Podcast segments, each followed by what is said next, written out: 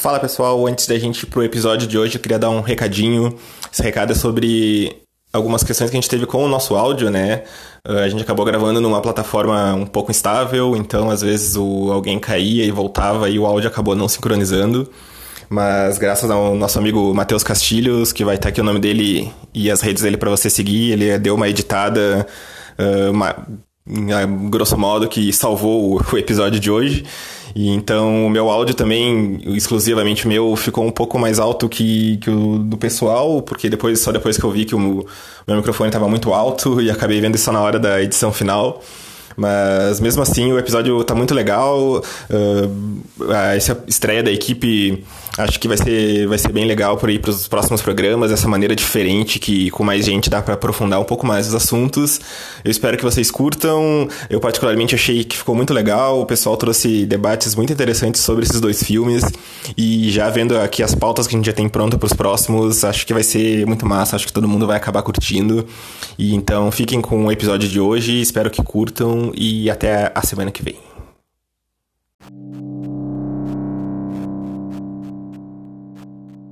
Sejam bem-vindos, ouvintes. Está no ar mais um episódio do Viva Sci-Fi, o seu podcast de ficção científica. Eu sou o Thiago Meira e hoje, no nosso primeiro episódio do ano, a gente tem estreia. A gente tem estreia da nova equipe do Viva Sci-Fi. A nova não, né? Porque essa é a primeira vez que tem equipe. Antes era só uma voz solitária, que era a minha, né?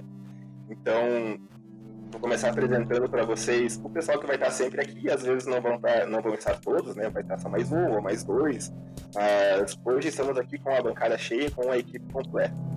E para começar a apresentar a galerinha para vocês, eu vou começar com a, em ordem alfabética, né? Eu vou aqui instaurar a ditadura do alfabeto. Então, aqui comigo hoje, Alexandre Tolotti. Dá um oi pra galera aí, Alexandre. Fala pessoal, eu sou Alexandre Tolotti e eu sou Tinha Akira.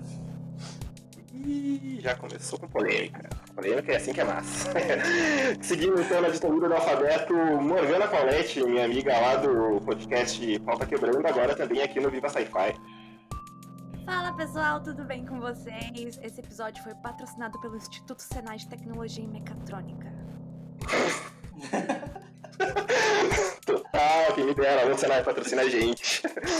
E aqui comigo também, fechando o grupo hoje, a minha camarada Raquel Castilhos. E aí, gurizada? Sotinha Kira também, hein? É, já vimos que o negócio vai ser, vai ser pesado, vai ser pesado, muita polêmica. Só lembrar que se der empate, o meu voto conta como dois, porque eu sou o apresentador, então o meu voto conta mais. E, então é isso aí, gente. Vamos começar o nosso podcast Akira versus Ghost in the Shell, que vocês já devem ter visto por aí no, em algum lugar aqui nessa tela, né? Como diria nossa amiga Rita Von Hunt, para quem conhece, pegou a referência aí, né? Vamos começar falando pelo Akira, né? Que é o, é o primeiro filme, é o, saiu antes, né? Ele é um filme baseado nos mangás também, né? Os mangás que saíram em seis volumes, se não me engano, saíram aqui no Brasil pela editora JBC e o filme, ele é de 88, né? Ele é dirigido pelo Katsuhiro Otomo, né? Ele foi a primeira animação japonesa que foi exibida nos cinemas brasileiros, né? Então, ele é bem influente não só aqui para uh, eh, para essas temáticas cyberpunks, para inspira inclusive até um pouco depois ali né, a mesma temática no Ghost in the Shell. E Queria saber de vocês, né? vocês já conheciam a Akira? Vocês já tinham visto? Vocês são fãs? Já tem dois times Akira aqui, então eu vou começar pela Morgana. Morgana, sei que tu viu agora, né, pra gravar o podcast aí. O que tu achou da Akira? Então, eu sempre achei muito interessante. E eu sabia que tinha muito gore. Eu sempre, quando eu via coisas relacionadas a Akira na internet, era sempre a, a moto do Canada. É Canada o nome dele, né? A moto do Canada. Sim. E, e, o, e a cápsula, eu ainda não saquei a história da cápsula que, ele, que eles tomam, mas beleza. E sempre tem aquela parada, sempre tem aquela, aquele print de, de cena assim que é o braço do Tetsu todo fudido, bichado, assim, errado, com uma mistura de coisas mecânicas e músculo. Achei isso muito interessante. Mas eu, eu não assistia, sei lá, porque eu sou preguiçosa, assim, aí eu nunca vi, mas eu gostei. Eu gostei tanto que eu tô afim de ler os mangás, viu? É, eu também fiquei bastante afim de ver os mangás, uh, principalmente porque apesar de ser um, um, um, filme, né, uma animação ali de, de, duas horas, né, acho que o mangá deve, os mangás que eu me lembro, né, eles são enormes, né, eles são bem grandes, né, Alexandre, tu tem um deles, né, tu já leu o mangá, que tu vê de diferente, assim, o que tu acha? Cara, eu li inteiro há muito tempo atrás, porque, pô, eu fui ver hoje faz 30 anos que saiu Akira, né? Tomei um susto quando eu fui ver isso. 30 anos, cara. Uh, sim, falam que vale. Eu não lembro 100% da temática do mangá, mas dizem que o filme é o resumo do início do primeiro mangá e o fim do último. Tipo, tu perde todos os outros volumes assim na história, pelo filme. Ah, não sabia, não sabia dessa, né? E pra ti, Raquel, tu que é, tinha Kira também, uh, tem essa questão ali, né, que a, que a Morgana comentou, né, do core, né, que é muito violento, né, e Cara, esse foi um dos negócios que mais me chamou a atenção. Eu também eu vi faz muito tempo o filme, né? E eu fui rever ele hoje e, cara, não lembrava praticamente todas as cenas, né? Tem um... Todas as cenas não, mas ao longo do filme todo, né? Muita, muita violência, né? Às vezes até uma violência gratuita, assim. Mas acho que é um dos marcos do filme, né? Que tu acha? Ah, eu concordo. Eu também assisti faz muito tempo e quando eu reassisti eu me surpreendi, porque eu não lembrava da, dessa, dessa violência. Realmente é muito violento e é bastante gore também uh, tiro na cara, caindo. Uh, aquela. Uh, quando eles estão lutando contra a gangue dos palhaços lá, nossa senhora. é uma pauleira só. Mas eu achei, achei interessante, assim, eu, esse, esse elemento no filme eu achei bastante interessante. Eu acho que combina com, com o tom do filme, né? Que é uma sociedade bem decadente, enfim. Então eu acho que o, o gore e a violência ali tem, tem razão de ser. Achei legal. É, ele tem bem essa. As características principais né, de cyberpunk, né? Essa coisa do. É uma. Umas, muitas coisas tecnológicas ali, né? Até no, no, não mostra tanto assim quanto vai mostrar depois no Ghost in the Shell, né? Mas tem essa. Uh, a cidade completamente decadente, né? Tudo. Cara, tu tem revolução ali por todo lado, né? Tu tem gente sanguentada na rua ali, né? E, e acho que a primeira cena, né, que é que mostra esse. Além da, da perseguição, né, das gangues ali logo no início, né? tu tem logo no, no iníciozinho, quando tu tem o cara, né, que tá com a, uma das criancinhas ali, que fugiu o nome agora, né, que, a primeira que aparece, né, e aí o cara já tá todo mal, né, e aí os policiais param ele cara, metralham o cara, dó, né, o louco tá no chão, né, os loucos descarregam a metralhadora no cara. Eu, Depois de descarregar a arma, eles pensam, e a criança? Sim, o cara fica desesperado, a criança, pô. tipo, foda-se, né, polícia brasileira no negócio, né, cara, os caras choram, né. Ah, fazendo uma sinopse, então, né, do filme, do Akira, tem o Kaneda, né, que é um, o cara que lidera né, uma gangue de motoqueiros. Uh, no ano de 2019, né, numa Neo Tóquio, né, porque o, o filme começa antes, né, numa, e dá uma, uma explosão muito louca lá, que fode a cidade inteira, né, 31 anos antes, se não me engano. E aí se passa 31 anos depois, e aí eles passam em Neo Tóquio, né, que consiste que é numa cidade de Tóquio reconstruída depois de ela ter sido destruída né, pela essa explosão que gera uma terceira guerra mundial, né. E logo no início, né, eles têm a, aquela, aquela briga da gangue ali, os caras se encontram com aquele cara que é metralhado violentamente, né? E o Tetsu, ele é pego, né? Ele é sequestrado, né, pela, pelos caras do governo, né? Que ele, ele tá andando na moto, né? Ele se choca, né, com uma daquelas crianças que são usadas para testes também, né? E o Tetsu, ele é pego e ele é levado para também ser cobaia, né? Para desenvolver esses testes paranormais, né? E ele acaba tendo esses poderes, né, de uma maneira bem ele vai desenvolvendo. É muito louco, né, as alucinações que ele tem, né, quando ele consegue, ele começa a ver o Akira. É, tem aquela cena que, sei lá, sai o estômago dele para fora, assim, né, um negócio muito louco, né? Essa acho que é a mais pesada do, do anime. Essa cena do, dos órgãos caindo eu acho a mais pesada.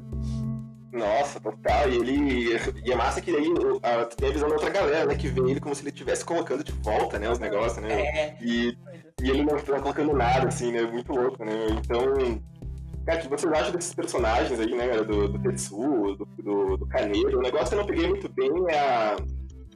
A mina, né? A. Como é que é o nome dela? A Kay? É, a Kay, né? Porque tem uma daquelas meninas, a Kira lá, que. Que fala, né? Como se fosse ela, né? E tal. Às vezes ela repete uns negócios, né? Aham. Uhum. Ela tem o, o, sei lá, as habilidades, mas não explica, né? falando sobre a Kay, né? Uh, eu acho que, pelo que eu entendi, a Kay, ela tinha um lance de ter uh, essa, essa, esse tal de Alô? poder da origem do universo dentro dela. E parece que, pelo que o, o filme tem a entender, eu acho que o vilão, do, o antagonista, o grande antagonista dessa história, é aquela tal corporação barra laboratório barra, sei lá, porcaria que gosta de modificar geneticamente o cérebro das pessoas.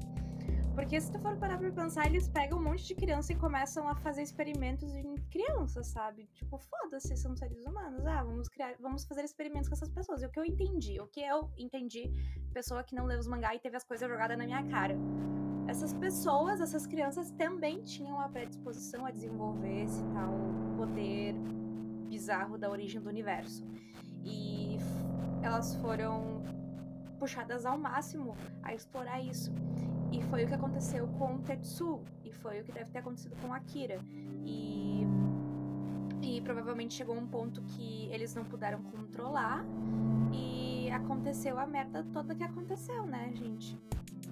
E eu acho que é isso que, ah, que eu penso do antagonista dessa história. É por isso que o vilão é o capitalismo. Sempre, né? O capitalismo sempre um, um grande vilão, não importa onde ser, onde for. Todos nós temos isso, mas só algumas pessoas conseguem manifestar ou controlar isso de forma adequada, né? E parece que a Kay ela tem esse tipo de predisposição a manifestar esses poderes. É, e quem não tem né, uma predisposição pra usar os poderes é o Tetsu, né? Que o cara fica loucaço, né, meu? Ele tá, o cara só quer o caos e a destruição, né? É, eu tava comentando que o Tetsu, ele pirou total a rabiola da cabeça. Porque eu achava que ele era um cara massa, ele só era meio marrento, assim, tipo bad boy de escola, assim, que tem anime clássico, sabe? Só que daí ele começou a manifestar essas paradas e ele ficou puto porque devia ser desconfortável e doloroso. Aí ele começou a achar o máximo. Aí ele pirou o cabeção total e começou a fazer um monte de merda. Daí foi aí que eu pensei, tá, mas aí o caráter dele se distorceu completamente do nada. É, total, né? E, e ele começa, ele começa até, a, principalmente, até quando o próprio Caneda, né? Ele fica falando que, ah, ele sempre tem que ser protegido, né? E tal. E aí ele começa. O cara pira total, né? Ah, mas eu vou defender o cara, velho. Eu também preciso fazer isso. Ah, não. Eu, eu- Por favor, eu por favor. defender. Não, vou defender assim, ó. Porque é o seguinte, ó. Ah. Ele foi. Sofreu bullying a vida inteira e tal. Ele era uma pessoa que não tinha poderes, né? Uma pessoa que não era o mais legal da, do grupo, enfim. E daí, de repente. Foi jogado no orfanato, né? Exatamente, foi largado lá. Então, tipo, ele viveu uma vida diferenciada, vamos dizer, né? E daí, do nada, ele tem todo, todo aquele poder, né? Finalmente, depois da vida inteira sendo um fudido, ele teve o poder nas mãos. Mas mesmo assim, ele não se corrompeu totalmente, porque, tipo, no. Dá pra, não sei se dá pra falar no final já, mas enfim. Mas em vários momentos ele, tipo. fala- tipo, quando. Eu esqueci o nome do amigo dele lá Caneda? o, o Kaneda ah, tava do lado dele, ele, enfim, demonstrou emoção e compaixão e amor por aquela pessoa ainda, sabe? Então, tipo, ele só foi um cara que do nada tinha muito poder, não sabia o que fazer com aquilo e despirocou, mas no final o coração dele ainda, ainda tava lá. Então eu, eu defendo o Tetsu, eu acho que compreendo. Compreendo a, a- os, os, os propósitos dele. Inclusive, eu acho que ele não é o vilão do filme, nem o antagonista, coisa parecida. Eu acho que vou defender o Tetsu. Eu acho que, assim, eu acredito que o vilão dessa história não seja o Tetsuo e- ou o Akira ou aquelas crianças enrugadas bizarras. Eu acho, que elas, eu acho que eles são todos vítimas, né? Porque, pelo que eu entendi, existe uma espécie de corporação mega super capitalista, como sempre, né? Que tá tentando usar esse tipo de, de habilidade sobre-humana pra, sei lá, desenvolver uma super arma ou um, super mecanismo de segurança ou alguma coisa assim. Porque o correto seria eliminar por segurança essas pessoas com essas habilidades, já que não se entende muito bem o que acontece com elas e o que esse tipo de poder pode causar. Então, o vilão é o capitalismo, gente. Mas eu acho ele um vilão, entre aspas, antagonista, com muitas camadas, cara. Muitas camadas, porque ele não é um vilão clássico. Ele tem uma jornada cheia de traumas e baseado tudo em emoção do que ele viveu de acordo com o capitalismo, né? Do, da, da cena atual do, do anime. Que tudo é em decorrência do que ele viveu na vida dele. Nada é por acaso do, das atitudes que ele tá tomando. E tem uma, um paralelo legal que não é eu que pensei, né? Eu, eu li sobre, que o Tetsu tem a ver com o, o Japão pós-guerra, que ele começou a se reconstruir depois de não ser muito notado no, no mundo em si. E depois da bomba atômica, uh, o Japão teve um, começou a ter poder econômico, só que ele começou a perder a identidade dele, uh, pegando as coisas do mundo ocidental, assim. E começou a construir perder a própria identidade baseada no poder. Então, eu, eu acho esse paralelo bem legal, meu, do Tetsu. Eu acho que é bem válido a gente citar ele. É, tu tem, né, essa questão muito do tu comentou do Japão uh, nessa. Até hoje, né, o, o Japão, ele, ele tem algumas. Uh, eu não sei se são leis, assim, mas Cara, o que, principalmente nos Estados Unidos, né, meu, é, entra muita coisa lá, né, meu, inglês é a segunda língua mais falada, é, é algo muito, muito forte, né, essa cultura americana, estadunidense, na verdade, né, no, no Japão, né, e é bem, e é uma tese legal essa, cara, eu não conhecia. É, conforme ele foi ganhando poder, ele foi perdendo a identidade dele, né? Ele foi perdendo o controle em si. E como o Japão começou a perder a própria identidade quando começou a ganhar poder, e isso era uma preocupação até do próprio governo na época de reconstrução pós, pós a bomba atômica. Da, perder os costumes e a cultura dele para o mundo ocidental. E foi o que aconteceu mais ou menos com o Tetsu, né? Aquele body horror do fim lá, que ele tava totalmente desfigurado. É, eu acho que isso faz bastante sentido. Eu acho que, inclusive, é uma temática que está bem presente na, nos animes em geral, né? Essa questão da identidade, da perda de identidade. Uh, eu não assisti o anime, mas eu sei uh, que esse tema também é presente no, no Evangelho. Uh, tem muito, eu acho que tem muito a ver com essa questão de identidade mesmo. De, bom, tipo, no final, três entidades, as quatro entidades que estavam lá meio que se desfizeram, né? Então, tipo, esse negócio de perder a individualidade é uma coisa que tá, que tá bastante presente. Né?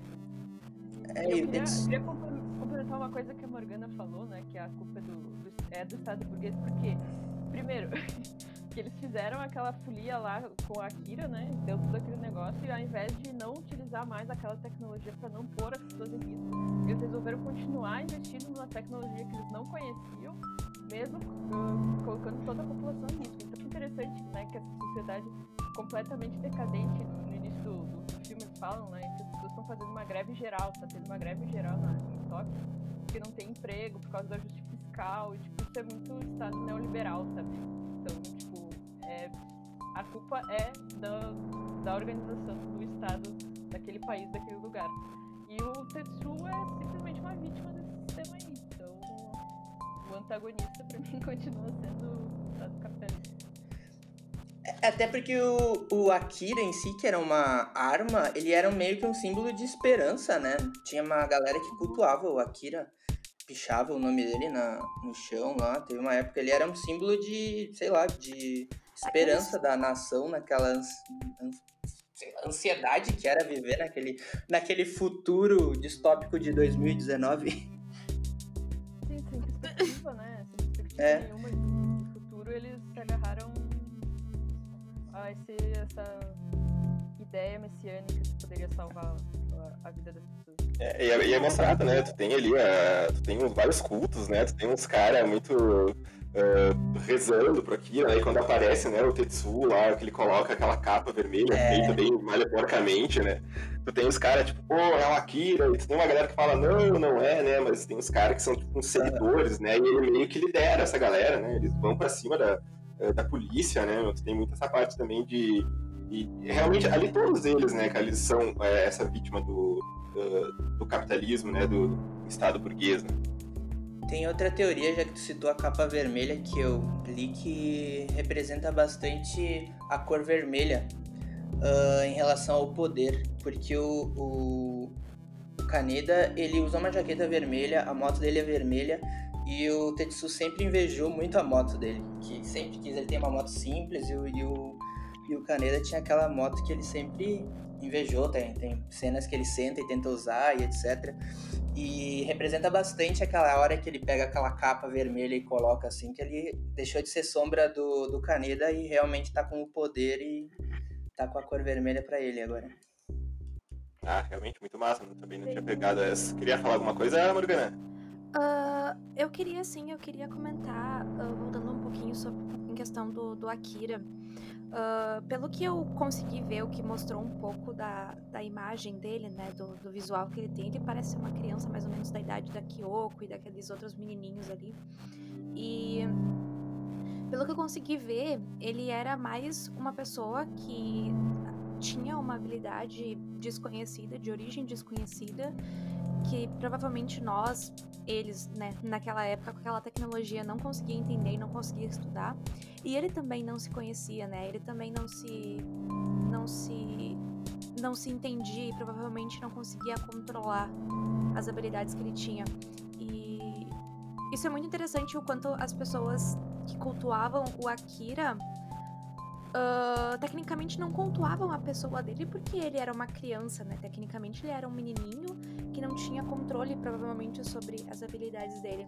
Mas sim a ideia de algo que é, um, é algo maior, é algo que tem um significado maior, que vai além das nossas existências materiais, sabe? E eu acho muito interessante o quanto o desconhecido nos faz ter medo, mas nos faz ter admiração. E dava para ver o quanto as pessoas tinham. Algumas pessoas temiam muito Akira e outras pessoas cultuavam muito ele. Queria falar uma coisa sobre o que o Alexandre falou. Uh, no site, do, no canal do Entre Planos, o, o Max fez uma, uma análise Akira e falou dessa questão do, da, do vermelho, assim. E ele fala que uh, o Tetsu, na verdade, ele, ele admirava o, o Kaneda por isso que ele utilizava a cor vermelha, né? Porque era uma cor referência ao amigo dele, né? Hum. Tanto que no, que no final, tipo, escolhe as memórias que ele teve com o Kaneda, né? Naquele processo de sei lá o que que ele vira no final. Ele escolhe as melhores memórias que ele tinha com o Kaneda. Então, tipo, eu acho que também tem essa visão, né? De ele assumir aquilo que ele admirava, que era a postura do Kaneda. Daí por isso colocar a capa vermelha. É, ele sempre viveu na sombra do Kaneda, né? E no final, quando ele ele tem um certo tipo de redenção, né? Ele podia simplesmente ter ter morrido, mas não. O que, que vocês acham que, que ele aconteceu com ele no final? Vai ficar meio aberto, né? Ele encontrou um lugar no universo dele, até porque ele se apresenta no fim, né? Parece que ele finalmente teve orgulho do que ele realmente era, porque ele sempre foi protegido, sempre ficou na sombra de todo mundo, até mais fraco, sempre teve que ser protegido por todos. Parece que ali no fim ele teve um certo orgulho de quem ele realmente foi, e se eu não me engano, o anime acaba com ele se apresentando, né? Eu sou o Tetsu, alguma coisa assim. Que eu imagino que deve, deve ter acontecido com o Tetsu e com as outras crianças, e o que aconteceu com a Kira. Uh, foi algo que a gente. Foi algo realmente material, né? Algo que a gente não consegue descrever direito, porque foi literalmente algo que superou as barreiras físicas de um corpo humano, sabe? É uma tecnologia, é uma habilidade, é algo sobrenatural, é uhum. etéreo. O que, é essa porra? A gente não sabe nomear o que, é isso, a gente não sabe de onde vem, para onde vai. Mas é algo que fez ele, tipo, depois daquele body horror horroroso, o que que ele virou, o que que ele deixou de ser, o que que ele sempre foi. Eu acho que nessa, nesse tipo de, de de animação, nessa coisa meio cyberpunk, assim, eles têm muito. Tem muito uma questão filosófica e entra um pouquinho daquele. daquele noir, né? Que. Ah, tá, é uma parada que tem um pouquinho a ver com, com um momento distópico, e daí entra um pouco de filosofia, um pouco de psicologia. Porque é claro, eu, não li, eu não li os, os, mangás, né? Eu não posso comentar muito, não tenho muito conhecimento, mas a gente realmente não sabe qual é a origem dessas habilidades que tem esses, esses garotos, né? E o que que vai, o que que vai virar isso? Se vai virar um universo novo, se isso vai se expandir para um novo universo, se vai se contrair para o nada? É muito, é muito, deixa muito aberto para muitas interpretações, sabe? Então eu realmente não faço a menor ideia do que tenha acontecido com o Tetsu, mas eu acredito que ele não tenha morrido no sentido literal da, para... da palavra, tipo, no sentido de morrer como a gente conhece. Até, né, eu tenho nessa questão do final, né, o que dá muita mais vontade de ler o, os mangás também é bem isso que tu falou, né, Morgana, uh, do que que rolou, né, com, tanto com o pessoal ali que se une, né, no final, né, o, o Tetsuo ali com, com as crianças, né, que elas vão também, né, pro, eles se juntam naquele, naquela coisa muito louca, né, e é o, é também o que acontece com a sociedade, né, porque, pô, muita gente morreu ali naquela confusão, naquela cena da ponte lá, né, que ele geral cai, né? Ele quebra a ponte, tudo lá, né? É o que, que acontece, né? porque muita gente acreditava no Akira, né? Achando que o Akira ia voltar e tal. E é como, como, como que segue, né? Meu? Como que, de novo, né? O Estado burguês vai lidar com, com mais uma. Uh, com mais algo cataclismo, né? Daquele desse nível, né? Algo também que, que eu imagino que nos mangás deva, deva falar mais também, que seria bem, bem interessante de saber, né? Uh, é no mangá o Tetsu tem realmente diálogos e um encontro com Akira, que coisa que não tem no anime. Ah, isso seria legal, né? Colocar no filme, né? Mas, mas acho que, cara, nessas uh, duas horas é um.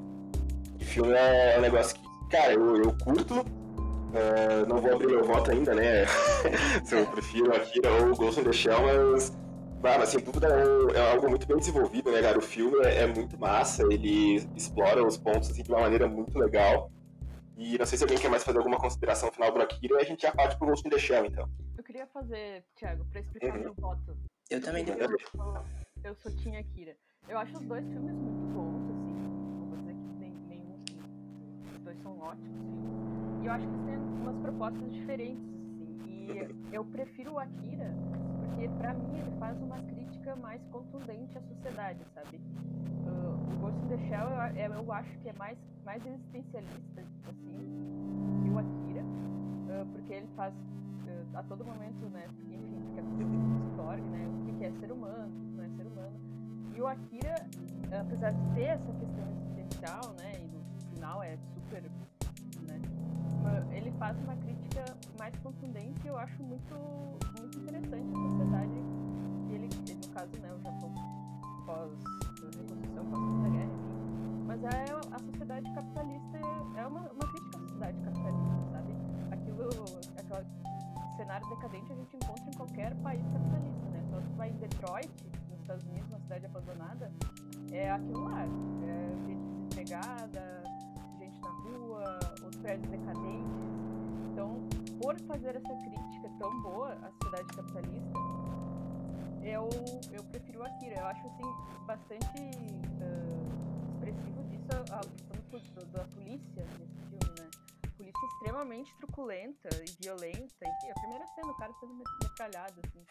E isso evidencia a, a forma como a, o Estado trata as pessoas, né, que, que seriam descartáveis para essa sociedade, como trata de forma violenta. E essa sociedade extremamente violenta criou pessoas como o Tetsu e o, e o amigo dele, e, enfim, criou toda aquela situação trágica e apocalíptica. Né? A mesma sociedade que criou o Tetsu criou aquela tecnologia.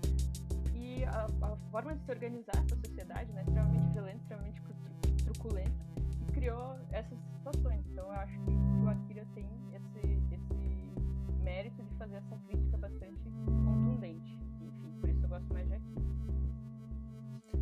Uh, eu vou bem pela linha da Raquel também. Uh, eu acho a crítica à sociedade de Akira. Na verdade, eu acho a cidade, o estado, uh, o governo, o personagem em si no, no Akira. Eu acho muito bem desenvolvido tudo e a unidade militar corrupta, uh, tudo eu acho um personagem em si, assim que pode pegar Akira como um filme social, às vezes um filme de ação, alguém que simplesmente quer ver uh, cenas uh, explícitas, tensas.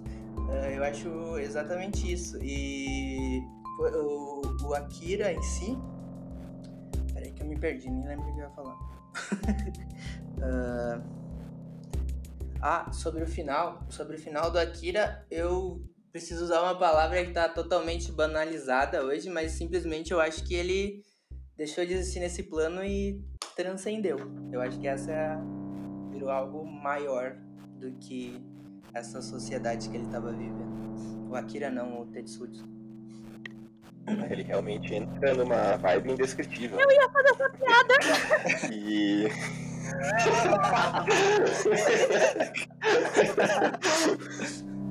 Meu, É, mas é, mas é bem o que eu acho que fala. que vibe Nessa vibe daqui. É, vamos então entrar no, no Ghost in the Shell, né? é, pegar esse gancho, né? Que uma coisa que eu concordo, né, sobre o, o Akira em relação ao Ghost in the Shell é que realmente a crítica do Akira, ela é a sociedade, ao Estado, ela é muito maior que no, no Ghost in the Shell, né? O Ghost in the Shell, ele é, um- é pouco não, ele é muito mais filosófico, né? Ele tem, é muito mais é, até um pouco mais individual do que essa crítica é, social, né? Social foda, né? É, contando falando um pouco do enredo, né, do Ghost in the Shell, né, que também se passa no, no futuro, né, agora um pouco mais distante, que é 2029, né, e um local que é totalmente informatizado, né, totalmente tecnológico, ele, o, o, filme foca bastante nisso, né, e tem ali essa questão dos personagens, né, os principais ali, principalmente a, a, a Major Mopoko, né, a, a Kusanagi, né, que, ah, pra mim é uma personagem muito foda, assim, eu acho tanto enquanto personagem de ação, quanto o- o- as questões filosóficas que ela coloca, né? Eh, ela é uma ciborgue, né? Tu tem o, o outro cara que me fugiu o nome agora, que é o que sempre ajuda ela também, ele tem algumas partes do corpo que também são, são, são sempre de, de outras pessoas. Como? O Bacô? Eu acho que é, é assim que se pronuncia. Batô, não é Bacô, é Batô, eu acho. Isso, que a, a, né? Isso, que tá sempre ali junto com ela, que também tem essas partes um pouco. ah, são tipo enxertos, né? Pra deixar eles. Eles são mais robóticos, assim, né? E. Cara, o, o que, eu, o que eu curto, né? No, no in the Shell, assim, que, eu, que, eu, que me faz preferir é, são esses debates filosóficos, né? Eu não sei se é porque eu tô, eu tô muito nessa vibe, né? Indiscutível da filosofia, né? Agora no momento. E essa coisa bem existencialista, né? Que a Raquel tocou no assunto, né? Ele é um filme mais curto, né? Ele tem uma hora e vinte por aí. E ah, ele é mais curto, mas ele desenvolve mais rápido, né? A história ela se desenvolve super rápido, né? Ela não, não tem muita enrolação e ela foca nesses pontos, né? Eu acho, cara. O que, que tu acha? Eu acho o ritmo muito mais lento do que Akira. Muito Não, mais isso- diálogo. Eu acho que sim, o ritmo dele é, ele é mais lento, mas eu acho que o desenvolvimento da história é mais rápido. Tu, tu logo já. Tu, tu descobre logo, eu acho, pelo menos, o, o, o vilão ali da história, né? A vilã da história, o vilão ou vilã, né? Fica, fica aí o questionamento. E eu acho que como isso desenvolve mais rápido, foca nesses. Ele tem muito mais diálogo, né? Que tu falou. ah, mas eu acho que. Eu, eu, aquilo que eu curto mais, assim, sabe? Eu, eu prefiro ele. eu- é que eu assim, não sei se é porque nessa- quarentena eu tô vendo muito filme e eu não aguento mais. Quando eu vejo duas horas, eu fico, porra, velho, duas horas, sabe? Lá vem um negócio sem fim, né? Então quando eu vejo ele uma hora e vinte, é um negócio rápido, sabe? Eu acho, eu acho mais legal, assim. Não sei o que vocês acham do, do Ghost in the Shell, quem quer começar aí? Ah, eu acho assim que, que as, as produções japonesas, elas tratam dessas questões existenciais muito melhor do que o, o ocidente trata, sabe? Eu acho que a reflexão sobre o que é ser vivo, o que é ser humano, eu acho que o Ghost in the Shell faz muito melhor do que outros filmes que têm essa proposta, tipo Blade Runner, por exemplo. Eu não gosto desse filme, posso lançar uma polêmica. Eu não gosto desse filme. Essa foi pesada. Nossa. E eu acho que Ghost Ghost in the Shell faz um trabalho muito melhor, sabe? De, de, de usar essa temática do, de robô, de inteligência artificial, de cyborg, pra questionar a existência humana. Eu acho que. Eu não sei, isso é bastante comum, assim, nos animes, né, nas animações japonesas, né? Essa questão de, de questionar a existência e, sei lá, de, de, de existências, eh, consciências se juntarem, formar uma consciência só, isso é muito comum. E eu acho, eu acho que eles fazem de forma muito mais tranquila do que o Ocidente. O Ocidente eh, não. Eu acho que por causa da nossa. a- como a gente organiza nosso pensamento, né? Bem ca- cartesiano. E talvez o, ori- o, o Japão, né? Pelas, ah, pelas raízes confucianas e shintoístas, tenha mais tranquilidade para pensar outros tipos de, de, de ser e estar no mundo, né? Enfim, acho que eu viajei um pouco. Mas é, eu acho, eu acho massa. Tanto a Akira quanto o Ghost in the Shell é que o, os protagonistas se revoltam né, contra a ordem dominante. Uh, ali no, no Akira, no caso, aquelas crianças né, que foram exploradas e submetidas a várias atrocidades né, em nome da, da, daquela tecnologia que eles queriam controlar, conseguiram se rebelar de alguma forma no final né, e tiveram algum resultado. E também nesse, no Ghost in the Shell, né, a Major conseguiu porque a, a missão dela não era fazer aquilo que ela ia fazer, mas ela se revoltou contra aquilo porque ela queria ir mais a fundo né, na existência, descobrir o que, é a, a, existência, e ela se rebelou contra aquilo, né? Porque a ordem que ela tinha era para destruir aquela entidade lá, para preservar os negócios daquela corporação, enfim, do governo, e ela se rebelou contra aquilo porque ela queria ir mais a fundo na existência. Então eu acho interessante essas, essas manifestações de rebeldia, assim, né? acho legal. Um mérito muito bom do filme também. É, e aí o que eu acho que, que lembra muito o Blade Runner né, até, né? que tu tem essa. É, o, os vilões ali, né? Os principais ali dos, dos ciborgues lá do. Dos, é outro nome no Blade Runner, né? Como é que é? Não é androides, é. Replicantes, isso. Que tu tem, né, no, no principal, né, dos vilões, ele uh, ele tem esses mesmos questionamentos, né? Tanto que, ah, será que é como que tu não gosta daquele final, daquele monólogo maravilhoso daquele cara lá? Lágrimas na chuva? É, isso. gosto, não gosto. Eu acho. É que assim, ó, eu, eu sou muito fã do livro. Eu gosto muito do livro e eu acho que o livro faz o. Eu entendo que livro e filme são mídias diferentes, sabe? Mas assim, eu acho que o, o perdeu muito o coração do livro quando foi adaptado para pro filme, porque uh, per perdeu muito do que o livro faz, que é uma discussão sobre o status quo, sabe? Uh, daí eu, eu me decepcionei um pouco, não gosto de... Não é porque eu sou Tinha Akira que eu não gosto de Ghost in the Shell, né?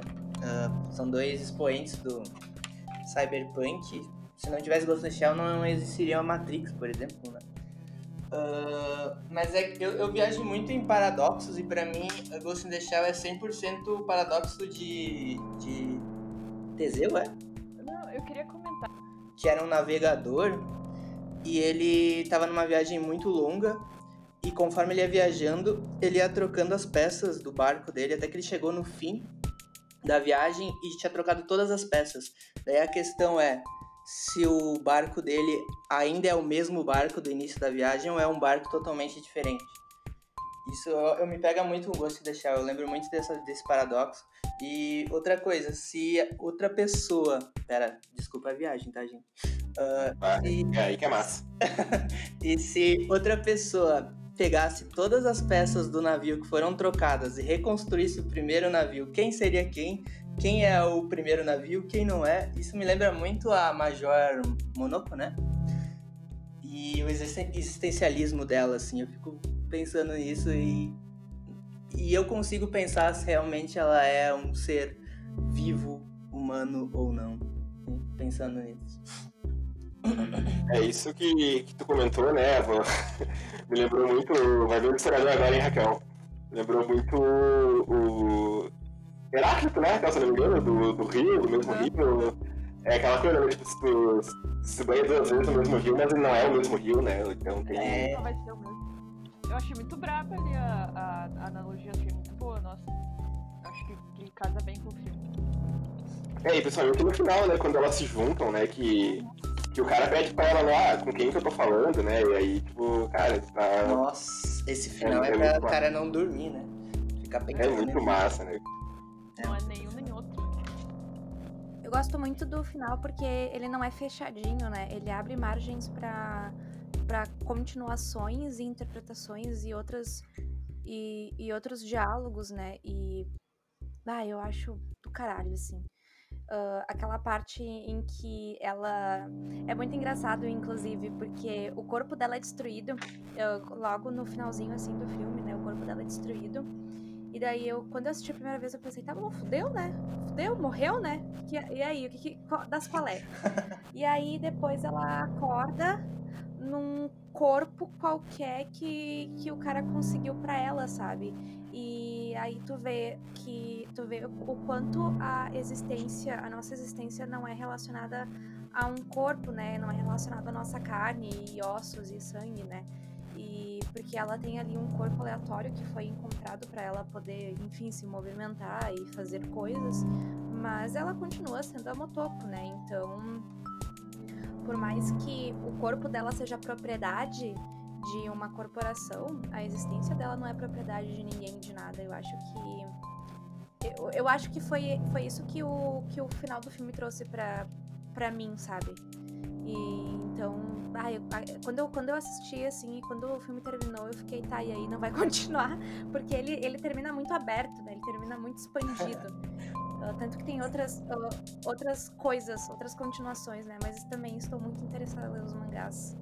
Porque são duas obras interessantíssimas. Tanto Akira quanto o Ghost in the Shell, eles vão para lados diferentes de uma realidade distópica Uh, eles vão para questões diferentes de cyberpunk, porque existem. Eu acho que o Akira ele é muito cyberpunk de RPG, né? Que é aquele. Que, que é aquele cyberpunk de que a gente tem que lutar contra grandes corporações e pessoas com interesses particulares, né? Que eles manipulam a realidade, manipulam uh, habilidades em prol de interesses particulares. E a gente tem o, a questão do cyberpunk existencialista, né, filosófico, que, que é o que Ghost in the Shell aborda. Então eles vão para dois lados tão, bem diferentes, assim. Eu acho que é até difícil comparar os dois, por mais que eu prefira a, a, a questão a questão do que o Ghost in the Shell aborda. Uh, então, vocês indo para nossas considerações finais, né? Uh, eu vou abrir aqui o meu voto, então de Akira ou Ghost in the Shell, que acho Já que tá bem claro, hein, Thiago? que pra mim, cara, é, Ghost in the Shell eu acho, eu acho mais legal pra, esse debate que a gente teve, né? E até pegando esse, essa, essa fala que a, que a Morgana falou do, do corpo, a Raquel também comentou, né? De o, o Killer Filho, né? O, é, tem muito esse debate de alma, de, de o que é, o que, o que eu sou, o que eu vou ser, né? Esse debate bem clássico, né? E eu acho que a gente tem essa questão do Japão pegar esses assuntos de uma maneira diferente, até por uh, culturalmente diferente. É, essa questão do Confúcio foi bem legal que colocou, né? Eu achei bem massa, né? E eu acho que eles abordam de maneiras diferentes. Eu acho que ele é ele tem esse, essa ideia de um, é um filme bonito, ele é um filme profundo, né? E eu acho que para mim me, me, tocou mais, né? Me mexeu mais o Ghost in the Shell que o Akira, né? Embora o Akira também como tu falou, Alexandre, eu, eu sei Ghost in the Shell, não, não quer dizer que eu não tenha curtido Akira, né? Muito fora, assim, os dois, assim, são... Uh, ah, o mais alto nível, referência a Cyberpunk, né? Não existiria Matrix, uh, enfim, entre outros vários, né? Então, eu deixo bem claro aqui, Team Ghost in the Shell e Raquel e Alexandre já falaram, né? Mas se quiserem falar mais alguma coisa. Ah, eu gostaria de dizer também que eu sou Team Akira, mas eu gostei muito de Ghost in the Shell também grandes obras e, como a Morgana falou, né, cada uma tem seu mérito, elas são propostas, não dá para dizer que um é melhor que o outro, a gente só prefere um ao outro, né? Então, por questões pessoais, assim, mas elas são duas grandes obras, cada uma com sua proposta e, e, as duas cumprem muito a proposta que elas, que elas se colocaram a fazer, né? Então, mas eu gosto mais da, do Akira por essa questão de fazer mais a crítica à sociedade em geral. Uh, ah, para mim, o que mais impressiona, eu acho, das duas é que são obras de quase 30 anos atrás e elas continuam total atuais, assim. Se tu quiser fazer a mesma mesmo roteiro hoje, vai ser um filme, um anime, um mangá totalmente atual e que se encaixa perfeitamente na época que a gente está vivendo. E não só nisso, eu acho os dois de estética de, de design, de, de ilustração lindos ainda. Se tu vai assistir hoje, tem, eu digo que tem. Eu assisto uns animes, sou meio otaku estranho, mas tem, tem otaku lançado nesse ano que é mais feio que Ghost of Shell e Akira. Tem que valorizar muito esses dois. Eu acho que eu queria falar uma coisa que o, que o Alexandre falou que é, que é importante, eu acho, né? Que essas obras uh, continuam boas, né? Depois de todo esse tempo. E obras que vieram depois e tentaram fazer o que, que essas obras fizeram e não conseguiram fazer, né? E eu acho que o, o maior exemplo é o live action, né? Eu não assisti, não assistirei, jamais assistirei, mas sei que é uma porcaria, né? Porque não só pela questão de colocar a de Johansson lá, né? Mas por ser uma adaptação ocidental, né? Do, do negócio, ele vai perder toda a essência, né? Da, da reflexão que ele faz. Então, vamos assistir essas obras aí, não essas uh, que tentam ser iguais a elas, né? Esqueçam que existe esse live action, pelo menos. É, total. Eu tenho a tese que nenhum live action vai dar certo na história, né? Porque eu nunca vi um bom. Primeiro, sobre live action, eu. Uh, fazendo um off-topic rapidinho. Uh, eu achei o live action de Samurai X bem, bem legal. O primeiro que eu vi, eu sei que eu acho Nossa. que tem dois. Total acordo. Só o primeiro, os outros não são tão legais, mas o primeiro é foda pra caralho, concordo contigo. É muito legal, é muito bom. Eu gostei muito também. Eu achei muito. O, uh, o, a construção do personagem ficou bem feita, porque, querendo ou não, esses personagens super estilizados, né? O, o Kenshin tem aquele cabelo ruivo espetado e tal, mas fizeram bonito e ficou muito bom no ator, sabe? Foi, ficou bem feito. Uh, e sobre. E, primeiramente, eu acho que assim, já que a gente discutiu a questão. Já que a gente criticou o Estado burguês, como sempre deve ser feito aqui nesse podcast, eu gostaria de elogiar o nosso centralismo democrático, porque uh, eu e o Thiago somos Team Ghost in the Shell, e a Raquel e o Alexandre são Team uh, Akira, mas a gente conseguiu entrar num consenso e, e a gente concordou e que as duas obras são extremamente importantes pro contexto cyberpunk, então vamos, sem autocrítica hoje, companheiros. Mas apesar do empate, temos um vencedor que é Ghost in the Shell, porque meu voto vale dois. Ó, esse desvio liberal aí, ó. Também pensei nisso. Isso é o verdadeiro centralismo democrático. Enfim, Ô, eu tenho uma opinião muito polêmica sobre live action. centralismo democrático? Não, live action. É. Esse eu não, esse eu não me. Esse eu não me. Não me tenho coragem. Mas manda bala aí. Eu gosto do live action de Death Note. Ah, pronto! E. Não posso opinar. Eu assisti. Acho melhor É, deixar cara. assim. É. Eu- Ih, olha aí.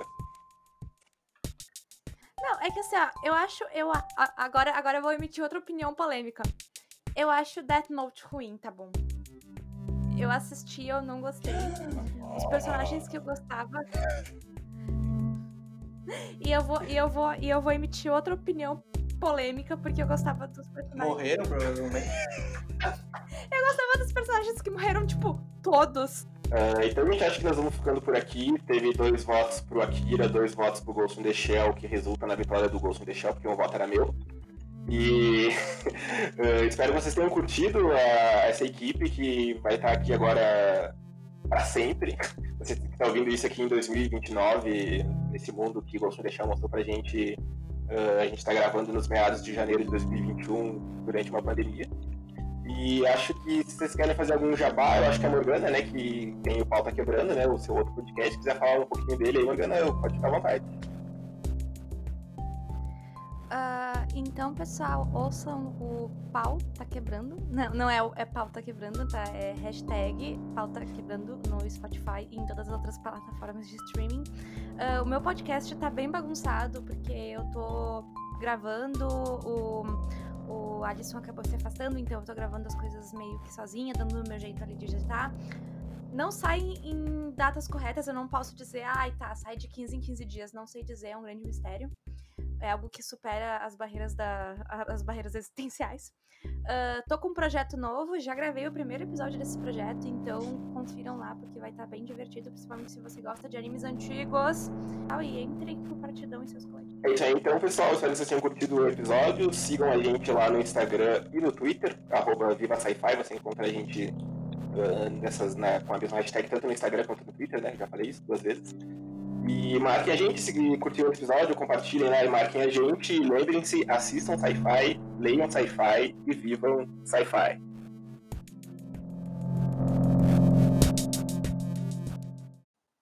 Acho que a Morgana. É, caiu. Ah, que bom, achei que tinha sido eu de novo. É, eu eu queria, disse- queria complementar uma coisa que a Morgana falou, né? Que a culpa é do, do, é do Estado burguês, porque Primeiro, que eles fizeram aquela folia lá com a Akira, né? Deu tudo aquele negócio, e ao invés de não utilizar mais aquela tecnologia para não pôr as pessoas em risco, eles resolveram continuar investindo numa tecnologia que eles não conheciam, mesmo uh, colocando toda a população em risco. Então é muito como o Estado capitalista. Nossa senhora. Como o Estado capitalista Enquanto a gente espera a Morgana voltar, eu tinha uma piada pra fazer muito boa também, cara. Vocês estão ligados que tem o. Essa é muito boa. Tem o, o, o estúdio Ghibli, né? Sim. Uhum. Sabe como que seria o nome se fosse o estúdio do Ronaldinho? Ah, Ghibli. não. Ghibli! Muito bom! Não, é porque quando começar a morrer, tipo, aquela galera massa, tipo, os policiais e tal, porque. tá. Mas esse é o anime. Enfim, eu, eu parei de assistir. Não, eu não tô falando que policiais são massa, mas eu gostava do personagem que era um policial no, no anime, tá? É, Na vida real, vou, vou- policiais são legais. eu vou recortar essa parte. Polêmica.